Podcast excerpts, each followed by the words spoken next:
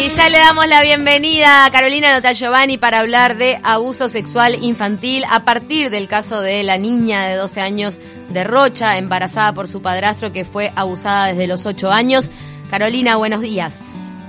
Hola, buenos días, chicas, ¿cómo están? ¿Cómo estás?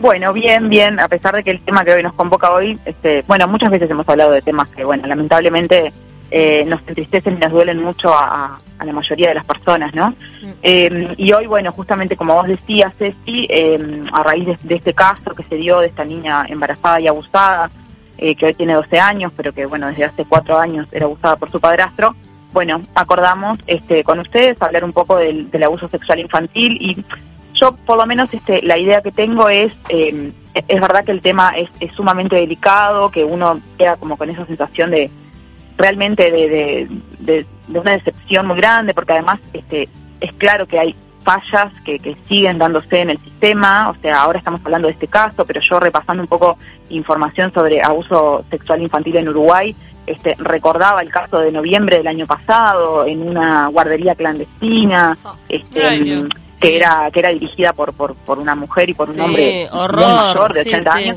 que fueron varios niños que, que, eran abusados también desde hacía varios años. Entonces, es como que permanentemente nos enfrentamos como a esto de, bueno, es una sucesión de este, irregularidades y de fallas en distintos ámbitos de la sociedad donde se nos pasan por alto este, este tipo de situaciones, ¿no? Esa es como la parte oscura, si se quiere, o lamentable de, de, de todo esto que estamos planteando, pero yo quería un poco tratar también, justamente para intentar mínimamente dar herramientas a las personas para que puedan visualizar este tipo de situaciones, hablar de eso, ¿no? De que, de cómo podemos darnos cuenta de si existe este existe un, caso de abuso sexual infantil en nuestro entorno, ¿no? A uno le viene le, viene como una especie de desolación al pensar que en el caso de esta niña ni siquiera el médico que la atendió pudo darse cuenta de un embarazo, porque a veces en nuestras mentes está totalmente eh, eliminada la posibilidad de que, de que una niña de esa edad pueda estar siendo abusada, pero hay que traer esta realidad a la luz y, y todos los adultos son sospechosos hasta que no se demuestre lo contrario, ¿no?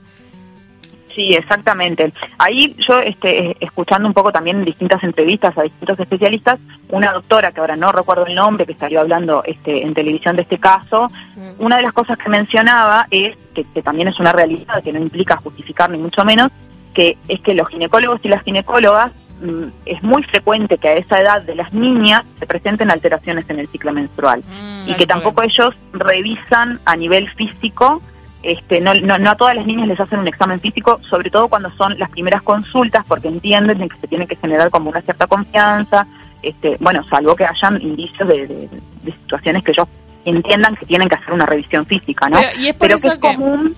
Perdón, claro. Sino que además, eh, entonces, por eso que me parece también se apuesta a que otros agentes dentro de la vida de un menor puedan detectar esto, porque muchos eh, le encontraban como la justificación al avance de este embarazo a que no hubo clases. Claro, no. Eh, entonces que en el centro educativo no hubo maestros docentes que pudieran este percibir algo en ella. Pero en realidad, si nos ponemos a pensar, el embarazo es el desencadenante último y a raíz del cual esto tomó estado público, ¿no? Pero esta niña viene sufriendo abuso desde hace cuatro años. Esta niña iba a una escuela, o sea, en un momento donde no había una pandemia. Niña, claro, una niña abusada desde los ocho años va a un ginecólogo a los doce con la falta de menstruación y el ginecólogo elimina de su mente la posibilidad que esa niña ya mantuviera relaciones sexuales. Entonces estamos desprotegiendo por un prejuicio, porque hay un prejuicio que una niña de 12 todavía no tiene relaciones y por eso no puede detectar el abuso. Claro, no, y la verdad es que lamentablemente estos casos de abuso intrafamiliar son muy frecuentes y en la gran mayoría ni siquiera salen a la luz. O sea, este caso se hizo público porque la nena está con un embarazo avanzado pero pasa todo el tiempo. Lamentablemente, digo, los, principales casos de abusos infantiles se dan dentro de la propia casa. Dentro de la familia. Y el tema es que por, em, yo lo que digo esto del prejuicio, ¿no? Porque en, en un punto vos decís está por, por, por no, por no em, invadir físicamente a una niña de 12 años, por no hacerle una revisión física para no este, faltarlo, vulnerar sus derechos, en definitiva le estás vulnerando un derecho muchísimo mayor y es que se sepa la situación que está viviendo. Sí, totalmente. Por eso yo les aclaraba que no es, digamos, no es una justificación, simplemente traslado la explicación de una doctora que trabaja en el, tema y de alguna manera planteaba eso, que que no a todas las niñas se les hace esa revisión y, y sí yo agregaría con lo que decía recién, que el embarazo fue el desencadenante final, pero que antes de ir a una ginecóloga, esa niña fue a un pediatra, por ejemplo. No estaba embarazada y también en un relato o, en distintos espacios de la escuela, esto que estamos hablando, ¿no? Los clubes deportivos, todos los espacios donde los niños y las niñas van, también las, las personas, aunque no sean médicos, deberían estar capacitadas o tener una mínima sensibilización como para poder detectar cuándo algo de esto puede estar pasando, ¿no? Este, sin sacarle la responsabilidad que le pueda caber a, los médicos tratantes, ¿no? Em, y otro, otro punto que me parecía muy importante y que lo planteó una técnica de la ONG El Paso y hizo público este, su, su video en Facebook, lo pueden ver en el perfil de la, de la ONG, es em, también un poco a raíz del tratamiento de la información que se ha dado en este caso, pero que es bastante general, me parece, plantear la diferencia entre lo que es la pedofilia y la pederastia. Porque, ¿qué pasa? Ella lo que plantea es Alejandra Bentancor, es la psicóloga a la cual me estoy refiriendo, es la pedofilia es una enfermedad, es una desviación del deseo sexual y como enfermedad necesita un tratamiento para de alguna manera revertirse o erradicar. Cuando aparecen estos casos de abuso sexual que toman conocimiento público, es habitual que la sociedad, a veces, muchas veces quizás por desinformación, pero los medios de comunicación, que ahí yo ya no, no eh, porque una persona, cualquier persona puede estar desinformada porque no, no está en la temática, pero un medio de comunicación o una periodista o un periodista que van a dar mi información deberían saber la diferencia. Y esto se plantea como que este, todos los que abusan son pedófilos, ¿no? Como que estamos rodeados de pedófilos. Y ella dice, no, no estamos rodeados de pedófilos, estamos rodeados de abusadores. Y esa es la diferencia entre pedofilia y pederastia. Y ella lo que plantea es, en realidad, la pedofilia, como patología, es una parte mínima de la cantidad de personas que abusan de niños, niñas y adolescentes. Entonces, la diferencia es importante porque si nosotros colocamos el foco en la pedofilia, los estamos tratando a todos de enfermos, de locos, enfermos que tienen una patología. Y no siempre es así. En el caso de la pederastia, esta patología no existe y lo que hay es lo que hablamos siempre cuando hablamos de violencia de género, y en este caso de violencia de género y generaciones, que es un abuso de poder. Obvio. En la, en la ah, pederastia estamos eh, descartando eh, una patología claro, porque la pedofilia hace que la persona quizás solo pueda excitarse con niños y es un tema psiquiátrico. La pederastia es un hombre que capaz que mantiene relaciones sexuales con mujeres adultas y todo, pero que por abuso de poder viola a la hijastra que tiene en la casa. Claro. Exacto, y que no implica una patología, eso es, importante saber. Bueno, igual, igual entre no, para mí son tan, tan todos dementes, ¿no? Pero bueno.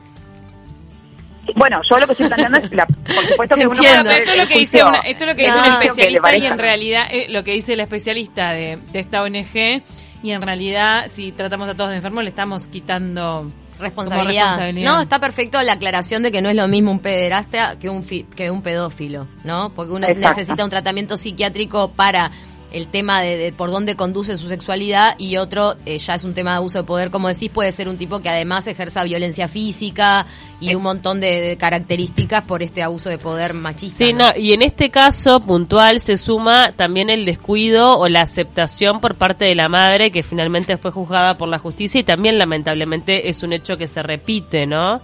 El hecho de que este claro la complicidad y que en definitiva el adulto que es quien tiene eh, que velar por la seguridad del menor no lo hace ese dato de la madre yo no lo tenía, no sé cuándo surgió, yo hasta ayer estuve preparando la columna. En su momento este, ya había sido citada a indagar, yo no sé si la justicia la hizo responsable. Ah, por eso yo no lo tengo tan claro. Es así, eh, tendría que ver bien la información, pero la verdad es que a priori te diría que no lo comparto este tanto. Porque Me, digo, me da la impresión por lo que pude ver, por lo que pude leer, que la madre en el momento en que sospechó de que la niña justamente tenía alteraciones en su ciclo menstrual, la llevó al médico, los médicos la volvieron a enviar a la casa diciéndole que bueno, que era habitual en esa edad, y en una segunda visita a los médicos cuando vio que tenía el vientre hinchado, ahí se le detectó el embarazo. O sea, no veo por dónde. Obvio, no, lo que pasa que siempre es llamativo que, bueno, que una niña esté cuatro años siendo abusada bajo tu mismo techo y no, y no te des cuenta, digo, no sé. Realmente, digo. Bueno, Creo que hay gente a, la que se le pasa, ¿no? También, tal vez que no quiere ver. Uno no, no puede, este, uno no está en los zapatos del otro como para juzgar porque no, no sabes qué, qué, qué pudo haber pasado, cómo se pudieron haber dado los hechos. Llama la atención.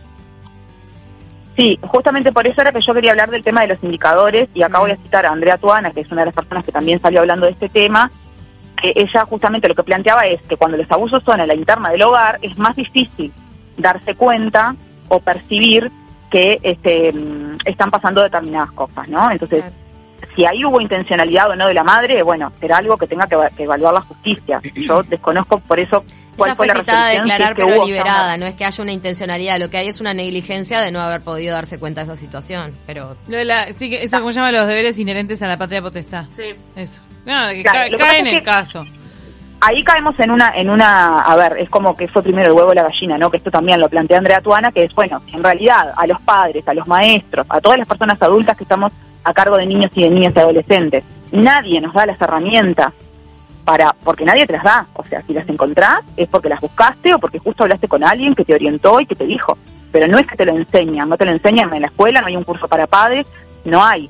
Entonces, ¿cómo es posible que una persona pueda saber cómo detectar estas situaciones si nunca nadie se lo explicó, ¿no? Entonces, ahí yo digo, tendría mucho cuidado, no sé, por eso, repito, no sé qué es lo que determinó la justicia, este, si fue indagada, bueno, me parece lógico, o sea, como persona responsable, que la indaguen. Me parece... Pero, sí. Claro que está, es pertinente también comentar una cosa que se difundió el otro día en las redes sociales, que son dibujos de niños abusados eh, en los que se ve muy gráfico el mm. tema del abuso.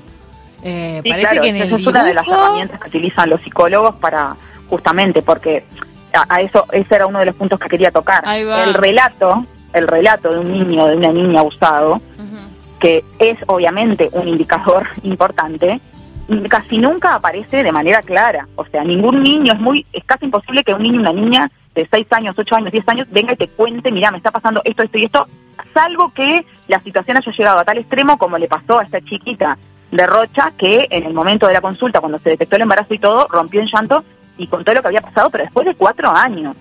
O sea, en el proceso es muy difícil que un niño plantee la situación de manera clara y coherente. Porque no, se puede, no se puede ver como, como víctima tan claramente muchas veces. Primero porque sufren coacciones por parte del agresor, pero además sufren una especie de lavado de cerebro de esto no es lo que pensás que es, entonces el niño no, no pisa un terreno firme como para decir, sí, me están violando, me están abusando. Qué horror. No, y además ahí operan, este, operan mecanismos acá sí psicológicos que tienen que ver con mecanismos de defensa. Un niño, una niña o un adolescente en esa situación se siente completamente sin escape. Es decir, esa persona no puede, los dos mecanismos instintivos que tenemos los seres humanos para y los mamíferos en general para defendernos son la huida o la lucha. El niño no puede luchar o la niña y probablemente tampoco pueda escapar en ese momento. Entonces, el único mecanismo de defensa es la disociación, lo que se llama disociación en psicología, que es el bloqueo de esa información. O sea, esto que a mí me está pasando yo con las herramientas que tengo no lo puedo integrar de una manera coherente en mi psiquis y por lo tanto quedan esa información de ese abuso segregada en mi mente, apartada del resto de las experiencias de mi vida. Es la forma que tengo de defenderme. Entonces, a la hora del relato, si es que aparece, es muy difícil que eso aparezca de una manera coherente u ordenada. Mm. Por eso hay que tener en cuenta otro tipo de indicadores que no tienen que ver con el relato o además del relato, como que no son tan claros ni tan específicos, pero que por ahí nos pueden prender una lucecita, ¿no? Vamos a entrar, a entrar, a eso concretamente. ¿Qué, ¿qué señales son las que tenemos que tratar de, de, mirar o cuáles son las más comunes, más allá de que cada niño también es un individuo, como que, que, estén hablando de un probable abuso sexual? Ahí está. Bueno, por un lado hay indicadores que son físicos, ¿no? Todo lo que tiene que ver, por ejemplo, si hay sangrado en los genitales, en el ano, infecciones urinarias, moretones, eh, lo que tiene que ver con el control de esfínteres, por ejemplo, si el niño ya controlaba o la niña los esfínteres y de repente tiene como una regresión y se vuelve a orinar en la cama, mm. son como pequeñas cosas, ¿no? A ver, ninguna de estas cosas aisladas de por sí implica obviamente que exista un abuso. No, claro, hay niños que vuelven a no controlar esfínteres, no sé, por separación de los padres, por un montón de cuestiones psicológicas, pero dentro de eso es una llamada de alerta. Ahora vos decís si hay irritación, moretones, sangrado y, y, en el caso de esta niña nadie la revisó, quizá podría verlo, no es difícil también decir revisar a un niño para darse cuenta de eso. La madre es la que está más cerca, una maestra. No, sabemos, no sabemos si, hubo si hubo síntomas físicos, por eso sí, los adultos que están en el entorno, que pueden eventualmente verla este, al cambiarse de ropa o lo que fuere, podrían detectar. Mm. Y yo me imagino que en las consultas, bueno, ella ahora tiene 12 años, pero cuando tenía era más chiquita iba a una consulta pediátrica y me imagino que la ocultarían.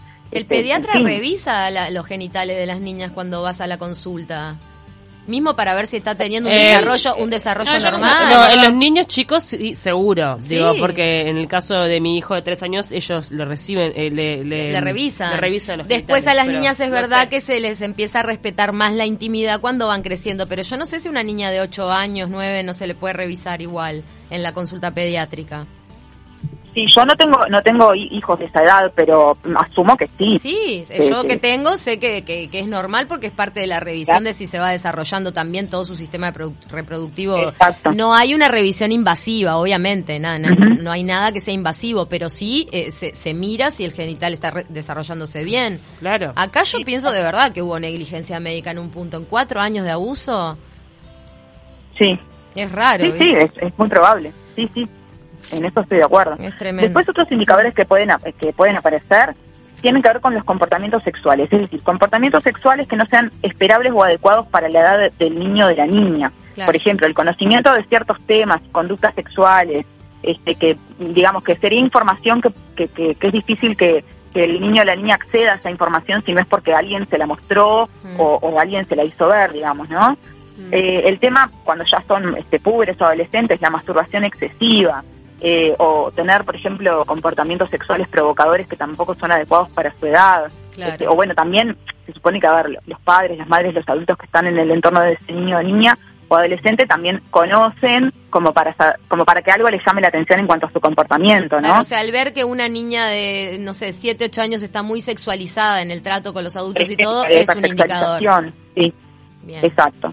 Después, eh, esto también es lo que tiene que ver con la interacción sexual con los pares, ¿no? O sea, es habitual que, por ejemplo, los niños cuando están empezando al jardín y eso, como que este, mm, tengan curiosidad por conocer sus genitales y ese tipo de cosas que son este, esperables y naturales, mm. digamos, no, no serían un signo de preocupación, pero, por ejemplo, eh, acá un ejemplo que yo encontraba en en un informe que leí era el tema de los movimientos pélvicos hacia otros compañeros, por ejemplo, cuando son muy chiquitos. Eso ya es como raro, ¿no? Una cosa que sepas que el compañero tiene un pene, otra cosa que sepas un movimiento que es típico de un acto sexual. Claro, una cosa que el niño se toque porque digo se, está conociendo y otra es que, claro, ya... Que, que sepa cómo es el, el movimiento del acto sexual, claro, esas esas cosas que saltan como raras. Ahora, debe ser difícil también en esta época, y perdón que ya nos estamos quedando sin tiempo, pero también con la cantidad de incentivos visuales que tienen los niños, a diferencia de niños de antes, eh, discernir si no se trata de algo que pueda haber visto en el internet, en la tele, y si algo que se lo esté transmitiendo otro adulto, ¿no? Porque ahora los chiquines tienen acceso a cosas sexuales mucho más temprano que antes. Sí, totalmente. Por eso yo les decía, que es lo que plantean los psicólogos y psicólogas, que no es que un síntoma ya de, ya de como el signo del abuso. Y a su vez, nosotros como padres y madres también sabemos qué posibilidades hay de que nuestro hijo o hija haya accedido a esa información. o sea, y si nosotros sabemos que está todo el tiempo mirando esos videos, bueno, capaz que no nos llama tanto la atención. Vamos rapidito a algunos mensajes. Luis Ernesto dice, traído a tierra, ¿qué mujer puede sospechar que su pareja abusa de un hijo suyo, sea niño o niña? A veces que hay bloqueo, ¿viste? Mm. Que su pareja es más fácil que pensar que el padre, por ejemplo, y también hay abuso de padres biológicos. No quiero ser cruel, pero pienso que la madre no quiso ver y ahora le estalló la bomba en la cara a un niño, por más que no hable, por más que no se exprese el humor, la mirada, mm, dicen mucho. Cambia mucho la cuando empieza a ser abusado el niño, cambia totalmente su, su personalidad. Nos manda Verónica. y algo que me parece que es fundamental es la comunicación. Estamos hablando de una niña que comenzó a ser abusada con ocho años, o sea, es una niña que entiende. Entonces, si tú ya de entrada en la comunicación, en la crianza, le decís, nadie te puede tocar, tú no puedes tocar a nadie, es parte de tu intimidad, o sea, eh, que lo viva desde chiquito ya con, con esa naturalidad, que, que, eh, entienda que eso no está bien. Lo que pasa es que el mensaje de los padres muchas veces es que ningún extraño te toque, que nada, y nunca pones el ejemplo. Es importante a los niños, a las niñas y a los niños chicos decirle, tu abuelo, mi novio, mi pareja, tu hermano, darle claro el, el, mensaje de que hasta el padre, porque si no, eh, es como que el niño entiende que en el afuera, pero lo que pasa entre familia está todo bien. Claro, sí, sí, tal cual. Eh, nos estamos quedando, ya no tenemos más tiempo, ¿no? No, pero bueno, ¿falta algún indicador importante que quieras mencionar antes de cerrar, Caro? Sí, chiquito, el, el indicadores de, comportamiento, aunque no tengan que ver con lo sexual, ¿no? El miedo a las personas adultas, por ejemplo, el aislamiento de actividades sociales, mm. eh, como que de repente tengan como una especie como de retraimiento, de, de, de, aislarse, digamos, de las, de las cosas que habitualmente ellos hacían o de las personas con las que se rodeaban, problemas en el sueño, trastornos en la alimentación, problemas de atención, el intento de fugas de la casa, por ejemplo, si son adolescentes. Mm. Este, esos son otros indicadores que pueden aparecer. Eh, y antes de despedirnos, yo lo que quería hacer era agradecerle a Nadia, de, mm, que tiene un emprendimiento de comida vegana que se llama De la Vida, comida vegana, la pueden encontrar en Instagram, que hace hamburguesas, hace quesos, hace mermeladas y hace otros productos que además de ser veganos son aptos para celíacos y desde esta semana me está acompañando en este proyecto de la columna, así que muchas gracias a él. ¡Qué bien! ¡Qué rico! Tenemos acá amigos vegetarianos que ya están tomando nota. Así es. Perfecto. De la vida, comida vegana de la vida comida vegana por si quieren pedir y apoyar este emprendimiento que está apoyando a Caro en su columna de género. Muchísimas gracias por hablar de este tema tan ríspido, pero que hace falta seguir mencionando y recalcando todos esos indicadores para poder salvar a niños de estas situaciones tan horrendas. Gracias, Caro. Bueno, chicas, muchas gracias. Un abrazo grande. Abrazo. Beso